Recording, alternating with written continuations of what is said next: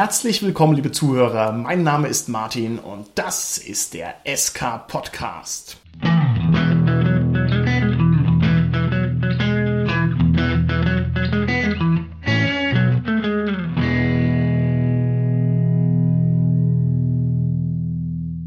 Wir sind ja selber noch ein junger und neuer kleiner Podcast, der gerade so seine ersten paar Folgen über die Bühne bringt. Wir sind immer noch ganz aufgeregt beim Casten und wissen immer nicht so recht, was wir hier eigentlich tun. Und deshalb ist unser heutiges Thema Neulinge im Hobby, das heißt Neulinge im Rollenspiel und wie man Anfänger und Neulinge rankriegt. Mit mir heute im Studio sind meine lieben Gäste, die Tanja, der Carsten und der Holger. Hallo, hier ist die Tanja, ich bin so aufgeregt. Hallo, hier ist der Carsten. Ja, hallo, der Holger hier. Ihr zwei seid überhaupt nicht aufgeregt. Das hört man euch richtig an, wie ihr im Brustton der Überzeugung eure Podcast-Erfahrung ausspielt. Tanja, beruhig dich, ja, jetzt kriegen wir alles gut. Ich würde gerne die heutige Folge damit beginnen, dass ich einmal in die Runde frage, wie ihr denn selbst zum Rollenspiel gekommen seid. Wie war das? Zu meiner Zeit, als ich angefangen habe, damals, da gab es Rollenspielzeug im Kaufhaus. Nee, warte, so sind wir dazu gekommen. Tatsächlich, dass wir es im Kaufhaus gekauft haben, uns vorbereitet haben, gelesen haben und dann gespielt haben. Wie jetzt im Kaufhaus. Neben den Socken gab es hier Rollenspielprodukte oder wie? Tatsächlich in einer 10.000 Seelenstadt im Kaufhaus in der Spielwarenabteilung gab es das schwarze Auge. Wahnsinn. In den 80ern. Tanja, wie bist du denn zum Rollenspiel gekommen? Das passt jetzt zu meiner Nervosität, weil mich hatte nämlich ein Kumpel gefragt, ob ich in seiner Gruppe mitspielen wollte und Klein Tanja hatte da irgendwie viel zu viel Panik, sich da total zu blamieren. Und dann habe ich festgestellt, dass ein VHS-Kurs Rollenspiel angeboten worden ist und da habe ich den also mitgemacht und daraus hat sich dann prompt meine Gruppe gebildet und so sind wir zum Rollenspiel gekommen. Das ist ja großartig, aber VHS-Kurs, ich meine, wie schräg geht's noch? Geil, gell? Ja, ich habe auch gedacht, ich lese nicht recht, wo ich da reinschaue und lese Rollenspiel. Hey, das war doch das, von dem der Dings erzählt hatte. Es gab eine Welt vor YouTube, liebe Generation Smartphone, die uns gerade zuhört. Es waren düstere Zeiten, aber sie waren nicht ganz ohne kleine Lichtblicke. Holger, wie schaut's aus bei dir? Wie bist du zum Rollenspiel gekommen? Jetzt bitte keine Steinzeitgeschichte hier. Die, du hast über den Telegrafen ein Telegramm bekommen oder sowas, sondern mal was Moderneres. Ich bin ja nicht so alt wie der Carsten. Also, Danke. Niemand ist so alt wie der Carsten, aber das soll uns jetzt hier nicht bekümmern. Also bei mir war es, denke ich mal, die einigermaßen klassische Geschichte mit, ich wurde halt einfach gefragt und habe dann mal mitgemacht. Allerdings war das schon zu Zeiten des Internets. Also ich kannte das schon. Ich wusste schon ungefähr, was das ist. Also ich kannte schon D&D. Das hat mir schon was gesagt, so grob zumindest. Okay, kanntest du das eher über Computerspiele, die ja nicht selten ein bisschen so die D&D-Basis bedienen? Ich hoffe jetzt, ich sage nichts verkehrtes, Baldur's Gate oder was ist, glaube ich, D&D-mäßig. Genau. Eher daher oder eher über Reddit, 9gag, wo auch immer du dich rumgetrieben hast? Also ich will jetzt nichts Falsches sagen. Nein, gab es da garantiert noch nicht. Reddit bin ich mir nicht sicher. ich kann es zumindest also nicht. Nee, das war eher wirklich über die Computerspiele. Und man hat dann halt die Computerspielzeitschrift gelesen und dann war das so immer so, ja, auf was passiert denn das irgendwie? Also man will das ein bisschen verstehen, was dahinter steht und dann hat man sich halt mal mit beschäftigt und dann hat man halt gemerkt, so ja, D&D, ach, mal ein bisschen durchgelesen und dann, genau. Okay, sehr schön. Also auch ein sehr selbstgesteuerter Ansatz. Meine Geschichte ist eine Geschichte der Tränen und des Hasses, ja, der Ablehnung, Oh, oh, oh. der sozialen Kälte, der Ausgrenzung, des Neides. So bin ich zum Rollenspiel gekommen. Ich habe es, glaube ich, auch schon erzählt. Ich will es gar nicht auswalzen. In meiner Schulklasse gab es eine Rollenspielgruppe. Ich habe gesagt, darf ich mitspielen? Dann haben die gesagt, schleich dich. du darfst bei uns nicht mitspielen. Dann habe ich gesagt, ihr könnt mir mal einen Buckel runterrutschen. Habe mir das selber besorgt und habe eine eigene Rollenspielgruppe aufgezogen. Das ist meine Geschichte. Wow. Ich glaube, ich hätte auch ohne diese Ablehnung auch diesen Impuls nicht gehabt, zu sagen, jetzt zieh's erst recht durch, sondern wahrscheinlich hätte ich mal mitgespielt und dann hätte ich es wieder sein gelassen. Okay, Darf jetzt, also sehr dankbar sein den Leuten. ja, jetzt eine große Frage an euch. War es das denn wert? Wenn wir heute uns ein bisschen über Hobbyanfänger unterhalten, müssen wir auch im Rückblick sagen, war es das wert? Hat es das gebracht, dass wir Rollenspieler geworden sind oder ist es nicht ein brutaler Irrläufer, der jetzt in einem Podcast gipfelt?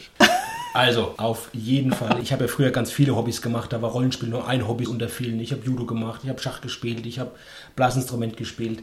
Aber wenn ich schaue, was ist von den ganzen Hobbys geblieben, so ist es wirklich halt das Rollenspiel. Nicht nur das Rollenspiel als Hobbys geblieben, sondern auch wirklich viele Freunde.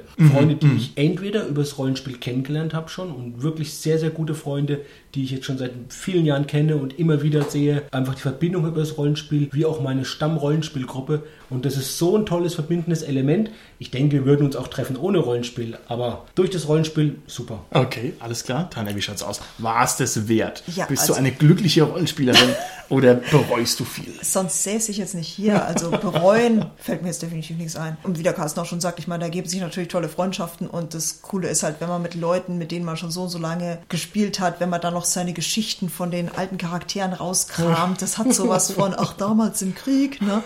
Es ist halt einfach so Zeugs, was man zusammen gemacht hat. Ja, also der soziale Aspekt hat es definitiv gebracht. Okay. Holger, wie schaut's aus bei dir? Bereust du, Rollenspieler zu sein? Total. Nein, natürlich nicht. Ich kann mich den beiden nur anschließen. Es ist auf jeden Fall ein gutes Hobby und wie gesagt, sozialer Aspekt ist optimal. Man verschwendet seine Zeit nicht, wie man es vielleicht von außen her sehen würde. Also, nee. Ich persönlich muss sagen, Rollenspiel ist natürlich eine unglaublich tolle Sache, sonst würden wir, würden wir das alle nicht machen. Ich finde, es ist inspirierend und es vereint meine beiden Leidenschaften, nämlich mir was Blödes ausdenken und labern. Ja? Und das ist sozusagen die Hochzeit. Und außerdem muss ich sagen, Rollenspiel hat verglichen mit allen anderen Hobbys einen immensen Vorteil. Und dieser Vorteil besteht darin, dass es letzten Endes den Spieler spiegelt und einem immer das zurückgibt, was man da reinlegt. Und deswegen kann man das auch spielen, seitdem man, keine Ahnung, 14 ist weil es nämlich damals andere Dinge in einem, sag ich mal, befriedigt hat, als es jetzt tut. Man entwickelt sich weiter, aber das hört nicht auf. Also das ist immer auf dem richtigen Level, weil man nämlich letzten Endes sozusagen das zurückkriegt, was man da reinlegt und das kann kein anderes Hobby einem geben. Alles andere wird langweilig über die Zeit, Rollenspiel eben nicht. Das bleibt saucool. Gerade nochmal, Martin, weil du das mit dem Inspirierenden erwähnt hast. Wenn ich drüber nachdenke, wie viele coole, kreative Leute ich schon durch das Rollenspiel kennengelernt habe. Absolut, ja. Und es dann völlig egal ist, ob ich jetzt mit denen Rollenspiel mache, ob ich mit denen über Rollenspiel rede oder ob ich mit denen über aktuelle Politik rede oder sonst irgendwelche Themen. Das ist wirklich so toll. Also Ja. muss ich sagen, da gab es fast noch nie, dass ich da irgendwo gemerkt habe, das ist jemand, mit dem kann ich gar nicht oder Ja. so. Also ich habe so viele tolle Leute kennengelernt, so viele Leute auch als Freunde gewonnen durchs. Rollenspiel, Freundschaften verfestigt, gehalten, super. Also vom sozialen Aspekt kenne ich jetzt wirklich kein Hobby, das den Stellenwert hätte. Ja, ja, ja. Man entwickelt dabei ja auch so eine gewisse, ja, sagen wir, Sichtweisen auf äh, unterschiedliche Ebenen. Also jetzt eben, wie du sagst, nicht nur auf die reine Rollenspielebene, sondern auch auf die Jetztwelt, sodass man auf eine ganz andere Art und Weise mit den Leuten da auch reden kann. Also das finde ich schon sehr inspirierend. Ja, ich finde auch, dass Rollenspiel unglaublich aktivierend ist. Das heißt also, es fördert einfach, dass man Dinge tut, Dinge produziert, Dinge herstellt. Das heißt, daraus ergeben sich automatisch interessante Projekte und Dinge, die man ohne das Rollenspiel niemals machen würde auf allen Ebenen. Das ist auch ganz toll. Gut, jetzt will ich mal Tacheles hören. Wie viele Neulinge habt ihr denn in eurer Existenz schon zum Rollenspiel gebracht? Ha? Wir müssen ja vorlegen hier. Da könnte ich ehrlich gesagt gar keine Zahlen nennen, weil ich bin ja bei den Würfelmeistern mit drin und wir sind ja auch bei diversen Veranstaltungen und bieten halt sehr vielen Neulingen auch die Möglichkeit, ins Rollenspiel einzusteigen. Also zum Beispiel auf der T-Con, dieser Cosplay-Veranstaltung hier, dann gratis Rollenspieltag und auf der Mein Würfelcon und so. Da bieten wir ja unglaublich vielen Leuten die Möglichkeit, mal reinzuschnuppern. und ich habe natürlich nur von relativ wenigen jetzt wirklich das Feedback, dass sie eine eigene Gruppe gegründet haben. Deswegen kann ich jetzt echt nicht sagen, wie viele Leute ich jetzt persönlich irgendwie zum Rollenspiel gebracht hätte. Das finde ich toll, dass du das so schön sagst. Jetzt stell dir das Schreckensszenario vor. Die gehen alle aus deiner Runde raus und sagen, oh Gott, nie wieder Rollenspiel. Nein, Im Gegenteil natürlich, ich bin mir sicher, du hast also da Massen an Spielern dran gebracht. Carsten, wie ist es bei dir? Also mir geht es einerseits ganz ähnlich wie Tanja. Ich habe schon für wirklich Dutzende Runden, Dutzende Leute auch schon, die das allererste Mal Rollenspiel gemacht haben. Das haben die bei mir gemacht durch Cthulhu-Abenteuer, durch Einstiegsabenteuer, die ich mit denen gespielt habe. Ich kann es gar nicht mehr zählen und ich kann auch nicht absehen, was aus denen geworden ist, weil es meistens auch nur einmal, zweimal war und dann irgendwie halt was anders gemacht haben. Aber was ich zum Beispiel auch gemacht habe, ich habe auch meine Frau zum Rollenspiel gebracht. Oh, und die spielt jetzt auch in unserer Runde ja mit und genau der Jugendfreund, den ich vorhin erwähnt habe, der wirklich auch mein bester Freund ist, der war dann sogar auch Trauzeuge. Also Okay, sehr schön. Holger, wie schaut's aus? Wie viele Spiele hast du schon zum Rollenspiel gebracht? Also direkt denke ich keinen. ich bin ja immer von der Gunst des Spielers ein bisschen abhängig. Das denkst du nur so, ja? Durch dein schönes Rollenspiel und deine aktive Teilnahme hast du also indirekt schon einige Rollenspielentscheidungen getriggert.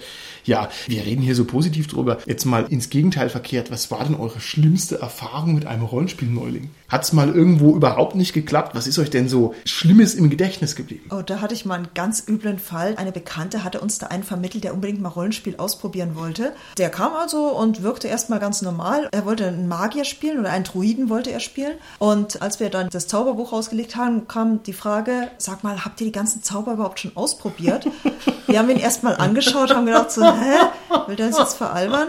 Aber dann hat sich echt rausgestellt, der war total irgendwie auf dem Esoterik-Trip. Ja, ich weiß nicht genau, was er sich unter Rollenspiel vorgestellt hatte. Wir haben das dann sehr schnell sein gelassen. Ja, Tanja, pass auf, von wegen Esoterik-Trip, das war halt ein echter Magier.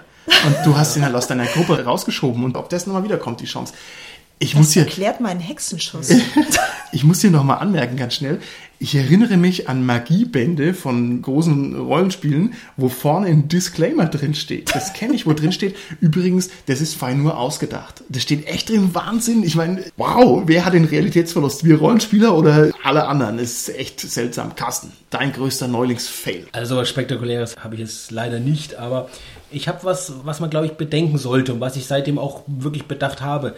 Und zwar eine Freundin, mit der wir Brettspiele gemacht haben, die wollte unbedingt mal zuschauen, wenn wir Rollenspiel machen. Und die hat uns dann wirklich so lange bekniet, bis wir gesagt haben, naja gut, dann darfst du auch zuschauen, mitspielen wollte sie nicht. Und wir haben die dann bei einem Rollenspielabend zuschauen lassen und danach war die eher gelangweilt und ist dann auch raus und hat gesagt, ja, das ist jetzt nichts Besonderes und irgendwie, ich habe mir das spannender vorgestellt oder so. Und mir ist dann natürlich klar geworden, Klar, für die war das langweilig, weil Zusehen beim Rollenspiel ist in der Regel langweilig bei so einer vier Stunden Tisch-Rollenspielrunde. Deshalb mache ich das nie mehr. Also wenn ich jemand habe, der zusehen will, das hatte ich schon dann Okay. auch in der Folge noch ein paar Mal, die haben entweder alle mitgespielt oder gar nicht und ich glaube, die haben auch alle mitgespielt. Aber ich lasse keinen mehr zuschauen. Da muss ich sagen, dass mir das sogar als Zuschauer unangenehm ist. Ich habe in meinem Leben noch keine Let's Play Rollenspielrunde auf YouTube mehr angucken können, weil mir das unangenehm ist, anderen beim Rollenspiel zuzugucken. Ah, das ist toll. Also das Echt, ja? machen. Ja, gibt's tolle Runden. Also Dann möge mir doch mal jemand unserer Hörer vielleicht einen Link spendieren, wo er sich besonders gut amüsiert hat. Orkenspalter TV, sehr, sehr schöne Let's Plays, um Nummer 1 zu nennen. Können wir, glaube ich, auch selbst verlinken. Aber wenn ein Zürich noch welche hat, bitte schreibt uns. Genau, super. Okay, alles klar. Wie ist es denn? Muss man überhaupt neue Spieler ins Hobby reinholen? Gibt es nicht schon genug Rollenspieler? Holger, was denkst du? Je mehr man hat, desto mehr Auswahl hat man halt auch. Ne? Also wenn man mal irgendwie in der Region bleibt selbst, dann Aber ich muss mal ganz kritisch fragen, betrifft mich das eigentlich denn persönlich, wie groß die Rollenspielszene in Deutschland ist? Ist es für mich relevant, ob es 10.000 oder 50.000 oder 2.000 Rollenspieler gibt oder ist es nicht eigentlich egal, weil ich ja ohnehin nur mein kleines Rundenumfeld ohnehin habe und es ist entweder da oder nicht da, unabhängig davon, wie die Welt ausschaut? Da muss man jetzt vielleicht ein bisschen die Kapitalismus-Sicht ergreifen. Also je mehr Kunden es natürlich gibt, desto mehr Produkte gibt es und desto billiger werden dann die Produkte eventuell auch. Also müssen wir die Neulinge als Zahlmeister hier ranholen. Oh, schlechtes Argument. Da würde ich allerdings auch sagen, ich meine, aus diesen Leuten, die noch nicht wissen, dass sie eigentlich potenzielle Rollenspieler sind, ne? Dass ich sie meine, eigentlich glückliche Rollenspieler sind. Genau, die quasi noch nicht ihr Ziel gefunden haben. Also ich meine, Rollenspiel basiert ja sehr viel auf der Kreativität der Leute.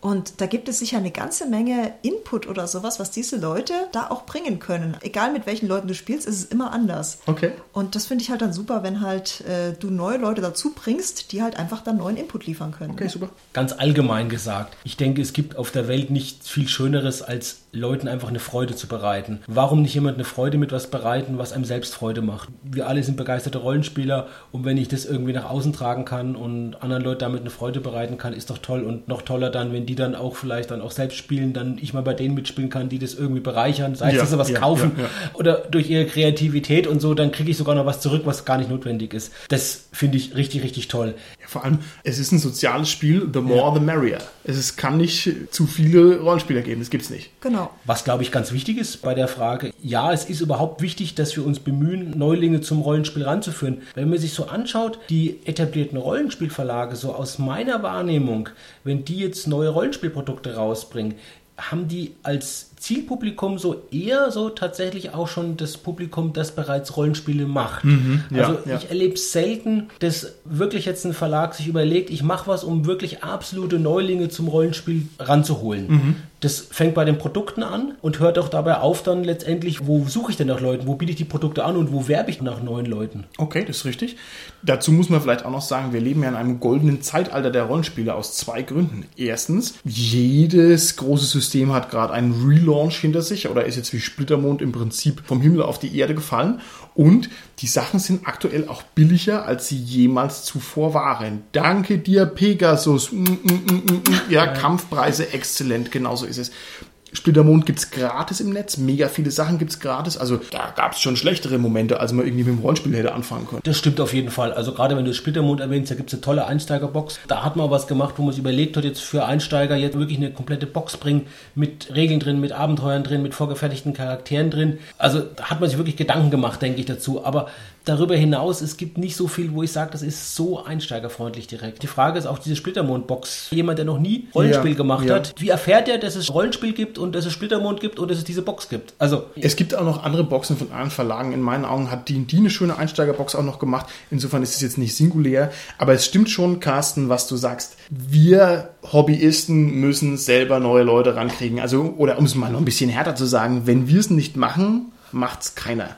Und der große Gewinn ist natürlich der, wenn ich jetzt in meinem persönlichen Umfeld ein, zwei, drei neue Rollenspieler heranzüchte, dann habe ich die in meinem persönlichen Umfeld. Und dann kann ich mit denen mehr zocken. Das ist also eine gute Sache. Gehen wir mal ein bisschen strategischer an die ganze Angelegenheit ran. Wenn ich mich jetzt umgucke, welche Menschen qualifizieren sich denn dafür, dass ich sie mal mit Rollenspiel in Berührung bringe? Was gibt's denn da für Interessensfelder, die ein Mensch haben kann, die interessant sind oder die vielversprechend sind? Da ich ja auch als Gamer quasi da rangekommen bin, ich denke vor allem, wenn man Computerrollenspiele spielt, weil es ja Okay. wirklich schon ein Rollenspiel auch ist, dann will man das vielleicht mal erweitern. Also das Erlebnis. Und vor allem, es ist ja auch wirklich eine Erweiterung. Es ist ja gar kein Trick. Also wenn ich jetzt sehe, jemand spielt, keine Ahnung, Skyrim oder was es auch immer für tolle Sachen gibt und ich sage dem, hey, das gefällt dir, ich kann dir was Besseres anbieten, dann ist die Chance, dass der da anbeißt, natürlich sehr hoch. Bei der Gamer-Szene habe ich es nur erlebt, das sind ja auch Leute, die schon recht gut im Hobby eingebunden sind und auch schon das auch recht extensiv betreiben, dass die vielleicht gar nicht so offen sind für was völlig Neues, um was anderes zu machen, weil die mit ihrem Hobby einfach schon sehr zufrieden sind und das ja auch toll ist und die sehr erfüllt sind von ihrem Hobby schon. Also Okay, richtig? von daher würde ich vielleicht sagen, klar, sollte man es versuchen mit Gamern auf jeden Fall. Was in meiner Erfahrung sich noch besser herausgestellt hat, sind so Leute, ich würde die mal jetzt vielleicht so etwas salopp als Eskapisten bezeichnen, Leute, die gerne Filme sehen, die gerne Serien sehen, die gerne Romane lesen, die sich also auch gedanklich gerne in andere Rollen, andere Welten reinbegeben. Ja. Also du würdest mir sagen, du hörst jetzt irgendjemanden über Game of Thrones reden und dann hättest du sozusagen schon den Hook. Du würdest sagen, ah was, das gefällt dir. Na, pass mal auf, da habe ich aber ein tolles Spiel, das ich dir gerne zeigen möchte. Das stimmt. Also ich finde, so kommt man ran. Genau. Und das muss ja jetzt nicht Game of Thrones sein, kann ja auch Herr der Ringe sein, alle anderen Fantastikgeschichten rauf und runter. Das ist korrekt. Ich finde sogar, dass es eigentlich, sagen wir, gar nicht so diese Grenze gibt, dass nur auf Hobbyisten oder sowas in der Richtung gehen muss, sondern ich habe schon Rollenspieler, also potenzielle Rollenspieler, wirklich in Bereichen erlebt, wo ich es gar nicht geahnt hätte. Also wenn man kein Problem mit Gamershame hat und so und mit den Leuten redet und die nicht gleich wegrennen, wenn man irgendwas von Rollenspiel sagt, dann sind das schon mal in meinen Augen potenzielle Rollenspieler. Ja, und zwar, weil sie nämlich aufgeschlossen sind. Das Genau. braucht man auch, ne? Ja. Und es wird ja auch bedient. Das beglückt sich ja gegenseitig. Also jemand, der interessiert ist an neuen Dingen, der kann ja im Rollenspiel überreich beehrt werden. Und das steigert sich ja dann quasi hoch. Das ist toll. Richtig. Ja, generell würde ich sagen, Zielgruppe für neue Rollenspieler sind liebe Leute. Ja? Oh ja. Klingt lächerlich, ich meine es ganz ernst. Also man kennt irgendjemanden, der einem ursympathisch ist, dann sage ich doch mal, hey, pass auf, das macht mir mega Bock. Ich kenne dich, das macht dir vielleicht auch Bock. Und das ist fast, fast der leichteste Weg, jemanden irgendwie ranzukriegen. Was gibt's noch für persönliche Eigenschaften, die vielleicht ein kleiner Vorteil sind, wenn man jemanden ranlocken will? Ja, Leute, die kommunikativ sind, die gerne Spaß haben, auch zu reden, die sich gerne mitteilen, die gerne mit anderen auch kommunikativ in Interaktion treten. Echt? Ja. Und dann rolle ich die Battle Mat aus und dann machen wir sieben Stunden Grind im Dungeon. Da sagt keiner ein Wort außer Initiative, Attacke, Ja, da Damage. hättest du dann das falsche System gewählt für diese Person. Ich gebe dir vollkommen recht. Richtig, extrovertiert und redet gerne ist gut. Was ist noch gut? Für den Dungeon Grind sind dann vielleicht die Leute geeignet, die sich ein bisschen organisieren können. Okay. Also die an sowas auch Spaß haben, vielleicht Richtung aus Tabletop auch dann noch. Okay, Tüftler quasi, ne? Kniffler. genau. Okay, alles klar. Was noch? Ein nicht ganz unwesentlicher Punkt ist natürlich auch, dass die Leute die Zeit dafür haben müssten. Ne? Also wenn man jetzt mit Ja. jemandem da drei Monate lang diskutieren muss, wann denn die nächste Runde ist, dann wird es natürlich schwierig. Ja, das ist tatsächlich ein hartes Ausschlusskriterium, aber ich bin da irgendwie ein gebranntes Kind. Ja, das stimmt. Zeit muss man haben, das ist wichtig. Wer Zeit hat, eignet sich. Genau, ich glaube, das sollte man klar machen. Beim Rollenspiel, wenn ich jetzt gerade in einer festen Runde mit jemandem dann auch zukünftig spielen will, wenn das meine Absicht ist, dann sollte ich schon klar machen, dass der halt, was ich, alle zwei Wochen, jeden Monat, je nach Frequenz, die man halt spielt, da Zeit hat und auch an den gleichen Tagen möglicherweise, wo ich schon Spielzeit habe, das schon mal vorher abklären, so ein bisschen. Leute, die generell natürlich ganz gut Zeit haben, muss man sagen, sind Schüler und sind Studenten. Ja, ja. Okay. Also das sind eher Leute natürlich, vielleicht auch wenn jemand gerade arbeitssuchend ist oder so, das sind Leute, die halt eher Zeit haben einfach. Ja, zu gucken, nein, das ist wirklich so. Jemand, der gerade jetzt, was ich jetzt, drei Kinder hat, einen stressigen Job hat oder so, der hat einfach nicht die Zeit, sich so reinzubegeben und dann regelmäßig dran teilzunehmen. Und man sieht es ja auch, ich meine, der SK-Podcast ist ein Podcast von Schülern für Schüler. Ne? Also auch deshalb können wir das nur machen, weil wir, habt ihr für Bio morgen schon gelernt. Ja? müssen wir noch, müssen wir machen, machen wir nachher noch, nach der Aufnahme. Zitronensäure Äh. Okay, wen spreche ich denn an? Wir sind hier ein bisschen im Bereich des Gamer-Shames, finde ich. Da haben wir schon mal eine Folge drüber gemacht. Wie ist es denn jetzt? Ich möchte also mir neue Rollenspieler krallen. Spreche ich jetzt meine Arbeitskollegen an? Oder spreche ich meine Kumpel an? Oder spreche ich wildfremde Leute an übers Internet? Was mache ich denn da? Wie gewogen müssen mir die denn sein? Na gut, ich habe es ja vorhin schon gemeint. Also Sie sollten nicht bei dem Wort Rollenspiel auf den Bäumen sein. Okay. Natürlich sind die Freunde die ersten, die man in sowas anspricht, weil man mit denen natürlich als erstes darüber redet, was man denn so macht. Ne? Und dann sagen die, Freundschaft ist aus. Tja, dann war's das wohl. Nein, aber auch zum Beispiel, keine Ahnung, Arbeitskollegen kann man ja auch mal fragen. Wenn man nicht ein Problem mit Gamershame hat, dann sind das ja durchaus auch Zielgruppen, wo man mal nachfragen kann. Also ich würde fast vorschlagen, man macht es ein Level tiefer. Also wenn ich jetzt zum Beispiel in einem anderen Verein drin bin, der erstmal mit Rollenspiel gar nichts zu tun hat. Also sozusagen nicht das Arbeitsumfeld, sondern eher das sekundäre Hobbyumfeld. Ich finde, das ist ein Mhm. Idee, besserer ja. Pool, da drin zu ackern. Einfach weil da ist es natürlich viel risikoloser. Da gibt es keine Rollenkonflikte oder sowas. Ja, aber ist interessant. Was für ein System legt man denn jetzt jemanden hin, den ich also sozusagen schon so weit habe, dass er sagt, er spielt mal mit? Was für ein Rollenspielsystem ist ein gutes System, um jemanden von null auf an mit Rollenspiel in Berührung zu bekommen? Cthulhu. Oh Gott, Carsten, oh Gott, hier ist die Sanity-Tabelle. Am Ende des Abends ist deine Figur mausetot. Genau das Schöne ist bei Cthulhu, dass ich das überhaupt nicht erklären muss mit der Sanity-Tabelle. Das ergibt sich im Spiel. Also nein, nein. Cthulhu ist kein, ist kein gutes Einsteigersystem. Was müsste denn ein Einsteigersystem leisten? Fragen wir es vielleicht mal. Ich meine, ernsthaftes Cthulhu, ich finde, das ist ein super Einsteigersystem. Also jetzt pariere ich mal mit Powerplus und Plunder. Ja. Das ist nämlich mein typisches Einsteigersystem, mit dem ich die Leute dazu bringe. Weil bei Powerplus und Plunder, da spielst du ein Plüschtier und im Normalfall hast du dieses Plüschtier am Tisch. Und das bringt den Leuten, die noch gar keine Erfahrung mit Rollenspiel haben, die sind halt nicht allein auf ihre Fantasie angewiesen. Deswegen finde ich so von der Vorstellungswelt her ist Powerplus und Plunder definitiv ein geeignetes System, um den Schwenk zu Ich kriegen. finde es bei beiden von euch sehr interessant, aber ich finde es auch echt brutal falsch, beides von euch. Cthulhu ist völlig over the top und Power Plüsch und Plunder ist jetzt nicht, ja, stilprägend für Rollenspiel, ist halt schon schräg. Wie wäre es denn mal, wenn man halt mit was Normalen anfängt, halt normale Fantastik oder normale Science Fiction, wo jeder weiß, okay, hier Star Wars kenne ich, ja, oder Splittermond, Schwarze Auge kenne ich. Was ist denn damit? Ich denke, ihr habt alle drei so ein bisschen recht. Einerseits muss natürlich das Setting auf die Leute passen. Also ich kann Cthulhu vielleicht eher mit Leuten spielen, also die sich da schon auskennen oder die zumindest mal davon gehört haben, also die eher Bücher oder Filme kennen und Leute, die halt eher so normale Fantastik kennen, dann fange ich halt eher mit normaler Fantastik an. Powerblüt und Lunder kenne ich jetzt selber noch nicht, also von daher ähm, Sehr tolles System, musst du unbedingt mal ausprobieren, jawohl. klingt auch ganz gut, aber ja. Genau. Aber wenn wir jetzt schon gerade bei Zielgruppen sind, also da fällt mir jetzt als zweites System noch ein, nämlich was wir immer auf der T-Con machen, eben auf dieser Cosplay-Veranstaltung, das sind ja Leute, die von Rollenspiel noch gar keine Ahnung haben. Und da bieten wir im Normalfall Maid an. Also Maid wie das Hausmädchen und das ist so ein System, wo man eben eine japanische Maid spielt. Und das ist denen natürlich wesentlich näher als jetzt irgendwelche Fantasy- oder sonst was Systeme. Okay. Und das funktioniert hervorragend. Messerscharf zugeschnitten auf die Sache. Genau. Das würde ich auf jeden Fall auch sagen. Ich hole die Leute da ab, wo sie sind. Aber nochmal zu den Vorzügen für Cthulhu. Ich widerspreche euch da. Also sowohl Martin als auch Holger. Ihr habt gesagt, die Leute kennen Splittermond und DSA ja schon. Wenn ich Neulinge habe, kennen die es eben noch nicht. Nee, nee, und nee, wir haben gesagt, die kennen Fantastik. Genau. Die wissen, was ein Richtig. Ritter ist. Ja. Die kennen Fantastik. Aber dann muss ich ja trotzdem zumindest voraussetzen, dass sie Fantastik kennen. Das Gute ist, wenn ich mit jemand Cthulhu spiele, der muss nicht mal Fantastik kennen. Da kann ich sagen, wir spielen Okay. in unserer Welt zur Jetztzeit, wir spielen in unserer Welt vor 100 Jahren. Ja, ja. Das kann sich jeder vorstellen. Und der muss nicht den Cthulhu-Mythos kennen. Das ist der große Vorteil bei Cthulhu. Und der zweite große Vorteil, den das System hat, ist, dass es ein wirklich super einfaches System ist, dass es sich im Spiel erklären lässt, wo einfach Prozentwürfe gemacht werden, wo ich überhaupt keine großen Regelerklärungen brauche. Die mache ich, wenn ich mit Neulingen spiele, im Spiel. Ich erkläre am Anfang überhaupt nichts. Jetzt muss ich dir nochmal recht geben, lieber Carsten. Danke. Ich bekrittel ja immer, dass man bei Cthulhu immer so tun muss, als würde man den Mythos nicht kennen und dass man so immer dasselbe spielt quasi. Aber wenn du jetzt ein Neuling bist, dann ist es ja quasi taufrisch und rein und pur. Wow. Die sind unverdorben, das ist noch schön. genau, ja, ja. Sehr schön.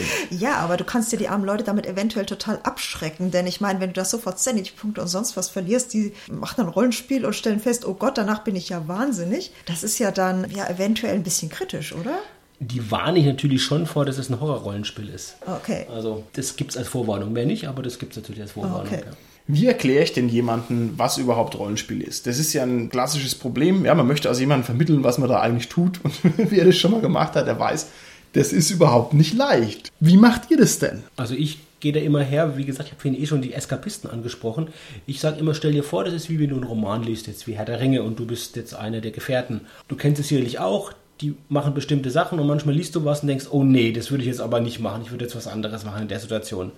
Das geht aber nicht als Romanleser. Man identifiziert sich zwar mit den Charakteren, aber man kann nicht in ihre Handlungen beeinflussen. Und im Rollenspiel ist es genauso, dass man eben die Handlung beeinflussen kann, dass man selbst entscheidet, jetzt mache ich dies oder jenes. Okay. Und der Spielleiter ist dann quasi derjenige, der den Roman vorher schon gelesen hat, der fungiert dann als Sprecher für alle anderen Rollen und auch als Erzähler und als Schiedsrichter. Okay. Ich mache das Ganze so, dass ich zuerst mal frage, was ist denn dein Lieblingsfilm? Und dann kriege ich nämlich irgendeine Antwort und dann kann ich sozusagen auf der Basis Ah. anfangen. Aber das ist im Prinzip dieselbe Variante, wie du das machst, nur dass ich halt sozusagen über die filmischen Bilder und Bildwelten rangehe. Das halte ich für weniger abstrakt als den Roman, aber der Roman funktioniert natürlich auch. Sonst noch Varianten? Da wir ja alle im Podcast hier eher in Richtung erzählerische Spiele sind, Ey, Ars Forever, Mann. Ja? Komm ja nicht zu nah mit deinen Narrationszeug. Ja, ja, ja. Das hast du jetzt kürzlich erst gelernt hier. Also, okay, wir sind trotzdem irgendwie mehr in der narrativen Ebene, als dass wir die krassen Würfelkämpfe machen.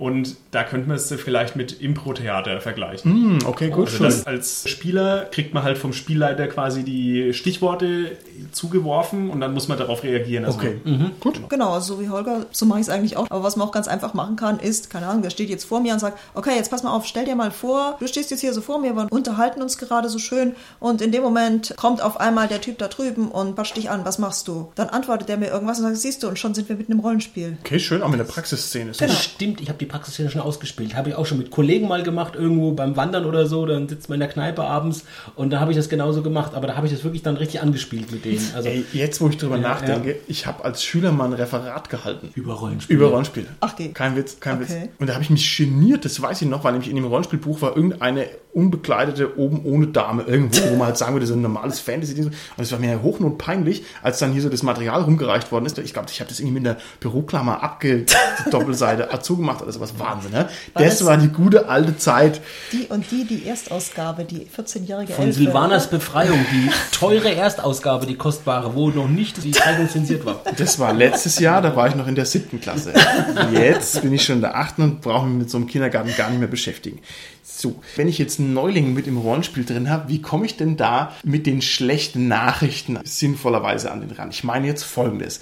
Vielleicht muss ich jemanden, der neu dabei ist, dem das gefällt und der mitspielt, irgendwann auch mal mitteilen, dass er ja zum Beispiel Regeln lernen muss. Ugh, ein Downer. Wann mache ich das? Also bei mir müssen die Leute eigentlich nicht die Regeln lernen, weil die meistens selber fragen. Also wenn man mit denen spielt und dann kommt man irgendwie am Punkt und dann sagen, sie, hey, Moment mal, wie ist das eigentlich? Und dann kann man sagen, okay, du nimmst jetzt hier mal dieses Regelwerk und schaust mal auf Seite so und so und dann muss es mal lesen. Okay, also sozusagen aus der Not heraus machst du das dann. Gut. Gewissermaßen, ja. Carsten, wie ist es bei dir? Bei Cthulhu sind die Regeln so einfach, da muss ich nichts erklären. Ich muss nicht viel erklären und vor allem müssen die Leute keine Hausaufgaben machen. Also jetzt, wo wir hier flammend Cthulhu dermaßen verteidigen, kann uns Ja. wirklich keiner mehr vorwerfen, dass wir ein DSA-Fancast wären. Ja, also jetzt ist der Beweis ein für alle Mal erbracht. Lieber Holger, wie schaut's aus? Das wäre man halt zum Cthulhu-Fancast. Ne? Finde ich gar nicht so schlecht. Für die meisten Systeme gibt es ja irgendwie so abgespeckte Regeln, die einigermaßen kurz gefasst sind, auf wenigen zehn Seiten. Okay. Das sollte man den Leuten mal hinlegen, dass sie sich das anschauen können. Vielleicht gibt es auch noch eine kürzere Variante. Und wenn die dann in der Gruppe drin sind, kann man ja so wirklich nach und nach die Regeln beibringen. Das stimmt. Also Learning by Doing halte ich auch für am sinnvollsten. Aber es ist trotzdem ein Problem, ein regelschweres System jemanden zu vermitteln. Das ist schon ein Brett. Vor allem, das wirkt ja auch abschreckend. Ne? Ja, hier würfeln wir das und das und warum und bla bla bla. Also ich bin da sehr behutsam. Holger, du hast mich gerade auf eine Idee gebracht. Ich glaube, das machen wir alle irgendwo auch. Wenn ich einem Spieler dann was zum Lesen gebe, dann gebe ich ihm erstmal was zu lesen, was direkt mit seinem Charakter zu tun hat. Was über Hintergrund vielleicht, da hat jetzt vielleicht ein Zwerg gespielt, dann gebe ich ihm was über die Zwerge in der Fantasy-Welt, in der er spielt, zu lesen. Dann spielt er vielleicht einen Magier, dann gebe ich ihm was über Magierzauber zu lesen, über Magierakademie. Also da hat der Spieler natürlich von sich aus auch schon viel mehr Interesse daran, sich zu belesen und sich da was anzuschauen, als wenn ich sage, hier, Hausaufgabe, auf geht's jetzt hier, 300 Seiten Regelwerk, bis zum nächsten Mal. Ja. Gut, aber so ähnlich haben wir das auch mal bei Shadowrun 5, das haben wir jetzt mal ausprobiert gehabt vor einiger Zeit und da haben wir das genauso gehandhabt, weil ich jetzt echt keine Zeit und keinen Bock hatte, jetzt wirklich das gesamte Regelsystem zu machen. Und einer hat einen Rigger gespielt und einer hat einen Magier gespielt, da haben wir das einfach aufgeteilt und haben gesagt, okay, pass mal auf, du liest jetzt mal die Rigger-Regeln, du liest jetzt die Magier-Regeln und wir treffen uns dann in der Mitte. Also sowas kann auch, ganz gut funktionieren. Das ist, funktioniert auch super. Es ist nur für den Neuling schwierig, weil der ja quasi überall blank ist. Ja. Ne? Also vielleicht sollte der die reduzierte Variante mitkriegen. Naja. Ich möchte von euch nochmal ein paar ganz knallharte und konkrete Praxistipps hören, was ich alles sinnvollerweise gut machen kann, wenn ich einen Neuling ins Hobby reinkriegen möchte. Was mache ich da? Die eine Sache, was Tanja und ich ja zum Beispiel immer machen auf diversen Veranstaltungen, einfach One-Shot spielen. Kurze Sachen spielen, Ja. kurzes Abenteuer, wo ich die Regeln kurz vorstelle, innerhalb des Abenteuers, wo ich die Welt kurz vorstelle, überhaupt dadurch vorstelle, wie Rollenspiel funktioniert, abgeschlossene Geschichte, vorgefertigte super. Charaktere, keine Vorbereitungszeit, finde ich ist Okay, nicht die riesen G7-Kampagne anfangen mit dem ersten Dings.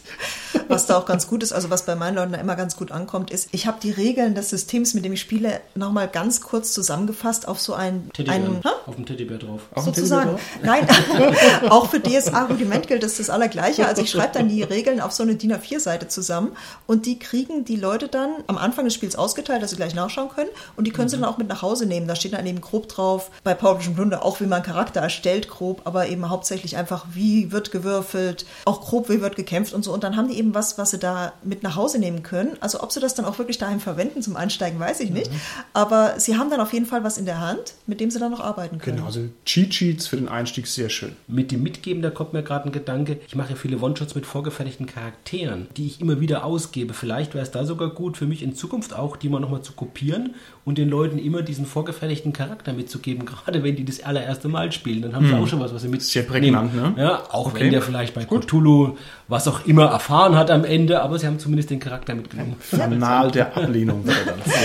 Das machen übrigens auch meine Leute ganz gern, dass sie halt einfach ihre Charaktere mitnehmen. Dann haben sie noch was zur Erinnerung. Sehr schöne Sache. Okay. Bei den One-Shots ist es vielleicht auch ganz gut, wenn das nicht zu viele Spieler sind. Also wenn es eher kleine Runden sind, weil da hat man ja vielleicht mehrere Neulinge direkt und dass man nicht zu viel Arbeit hat, Ja. die, das zu erklären. Auf alle Fälle. Das möchte ich auch grundsätzlich unterstützen. Es ist wahrscheinlich nie verkehrt, erstmal ein bisschen behutsam ranzugehen und die Leute nicht zu verschrecken. Wir sind natürlich alles leidenschaftliche Hobbyisten und ich kenne viele Leute, die in ihrer Begeisterung gerne mal ein bisschen überschwänglich werden.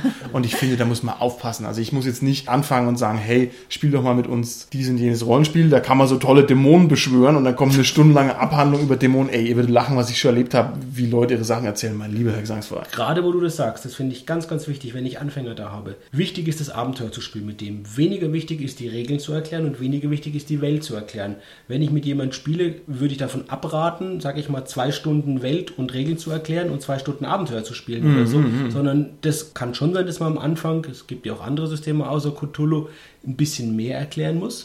Aber ich würde das trotzdem so kurz wie möglich halten und dann anfangen zu spielen. Und das ist halt gerade das mit einem eigenen Charakter erschaffen. Ein eigenes System dauert es halt länger. Und deshalb würde ich dazu schon auch immer dazu raten, irgendwelche Charaktere auch schon vorzubereiten und hinzulegen. Vielleicht noch mit kleinen Sachen, die die Leute verändern können bei den Charakteren, noch modifizieren können. Okay, okay. Aber nicht das komplette Charaktererschaffung machen, weil die wissen ja eh nicht, wie sie entscheiden sollen bei ein paar Sachen. Ja, genau. Also, dass man vorgefertigte Charaktere hat, das finde ich auch ganz wichtig, weil ein echter Anfänger ist da total überfordert. Aber was ich auch noch relativ wichtig finde, ist, dass man auch wirklich das Abenteuer und auch das Setting auf die Zielgruppe eben anpasst. weil wenn man da jetzt eben Leute hat, für die man sich was überlegt hat, aber man stellt fest, okay, das sind vielleicht Leute, die in eine etwas andere Richtung tendieren, dann sollte man vielleicht noch so ein bisschen ist halt in der das Praxis Abenteuer anpassen. schwierig, ne? Weil ich Ja. nicht immer jedes beliebige Abenteuer aus dem Hut ziehen kann. Aber du hast recht, wo das möglich ist, sollte man es machen. Nein, ich meine sowas wie ich sehe, dass es eher diplomatische Typen sind, also So, mache ich eher klar. die diplomatische Natürlich, Richtung und lasse das eher ist die Haut natürlich raus, richtig. Also dass ich das so direkt anpasse. reagieren Genau. im Spiel, na freilich perfekt. Ich drehe mal die Perspektive ganz schnell rum.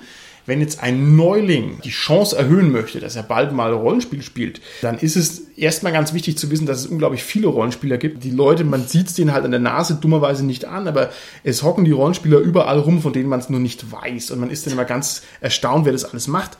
Es gibt eine Menge Suchmaschinen im Internet, zum Beispiel die Spielerzentrale, die ich verlinken werde. Und ich finde, eigentlich sollte jeder Rollenspieler, ob alter Hase oder Neuling, da mal bitte ein Profil anlegen, weil ich möchte nicht wissen, wie viel leidenschaftliche Rollenspieler drei Häuser voneinander weg wohnen und bloß nicht wissen, dass da der andere sitzt. Also das ist eigentlich in meinen Augen eine Pflicht.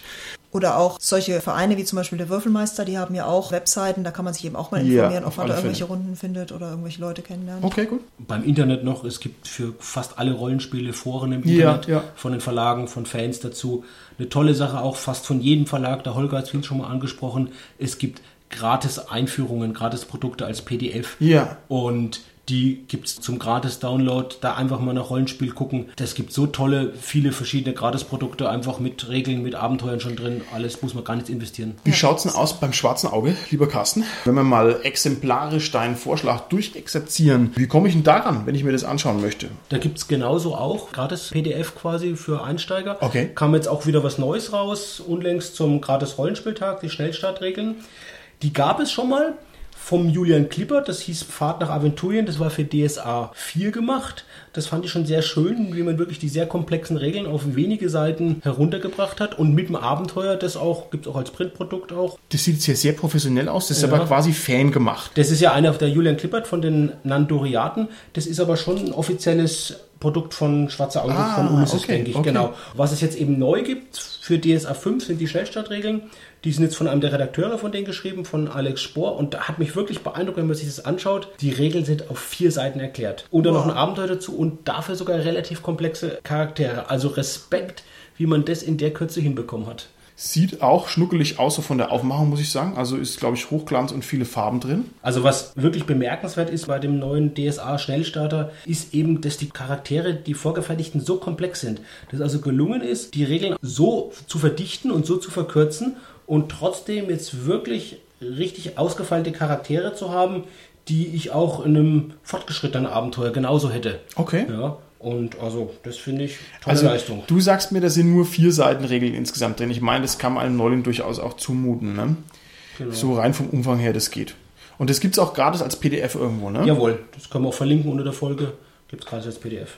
Aber ich meine, es gibt ja von anderen Systemen sowohl Amateur erstellt als auch professionell erstellt vollwertige PDFs, also zum Beispiel 1W6 Freunde oder Splittermond. Genau, das stimmt. Es gibt das ganze Splittermond-Regelwerk zum Beispiel auch als PDF. Das ist eine tolle Sache zu wissen, dass man das auch quasi gratis sich beziehen kann. Ich würde aber einem Einsteiger auch empfehlen, von Splittermond da sich auch einen Schnellstarter zu holen. Ja. Die ähnlich sind wie jetzt der vom Schwarzen Auge. Ein bisschen umfangreicher, dafür Ja. aber auch komplexer, auch ein längeres Abenteuer dabei. Jetzt auch wieder was Neues rausgekommen vom gratis Rollenspieltag. Die gibt's auch alle frei zum Download. Richtig. Und da würde ich trotzdem auch dieses Reduzierte empfehlen. Genauso auch übrigens bei Cthulhu. Da gibt's Ja. das natürlich auch so. Und es gibt es übrigens schön, auch ja. natürlich bei Shadowrun und eigentlich machen das die ganzen Verlage aktuell schon ganz ordentlich, dass sie diese Schnellstarter raustun und das ist natürlich prima, um das mal jemandem in die Hand zu drücken. Die sehen auch gut aus, die Schnellstarter, muss man sagen. Also toll aufgemacht, tolle Sachen. Okay, alles klar. Okay, jetzt haben wir uns natürlich unterhalten über Neulinge im Rollenspiel und wie man also Neulinge rankriegt. Jetzt sind wir immer zu am Überlegen, wie wir denn für unseren Podcast irgendwelche Neulinge rankriegen, aber ich habe mir überlegt, ist ja völlig unnötig. Denn wir haben ja überhaupt keinen Bedarf an einem Neuling, wo wir doch den größten Altling bereits im Podcast haben. In unserem Rollenspiel-Podcast sitzt jemand, der hat die Entstehung der Meere und der Berge noch selbst mit angesehen. Carsten, dafür einen kleinen Schlussapplaus am Ende dieser Folge. Und damit sind wir an der Stelle auch raus. Bis zum nächsten Mal. Tschüssi. Tschüss. Tschüss.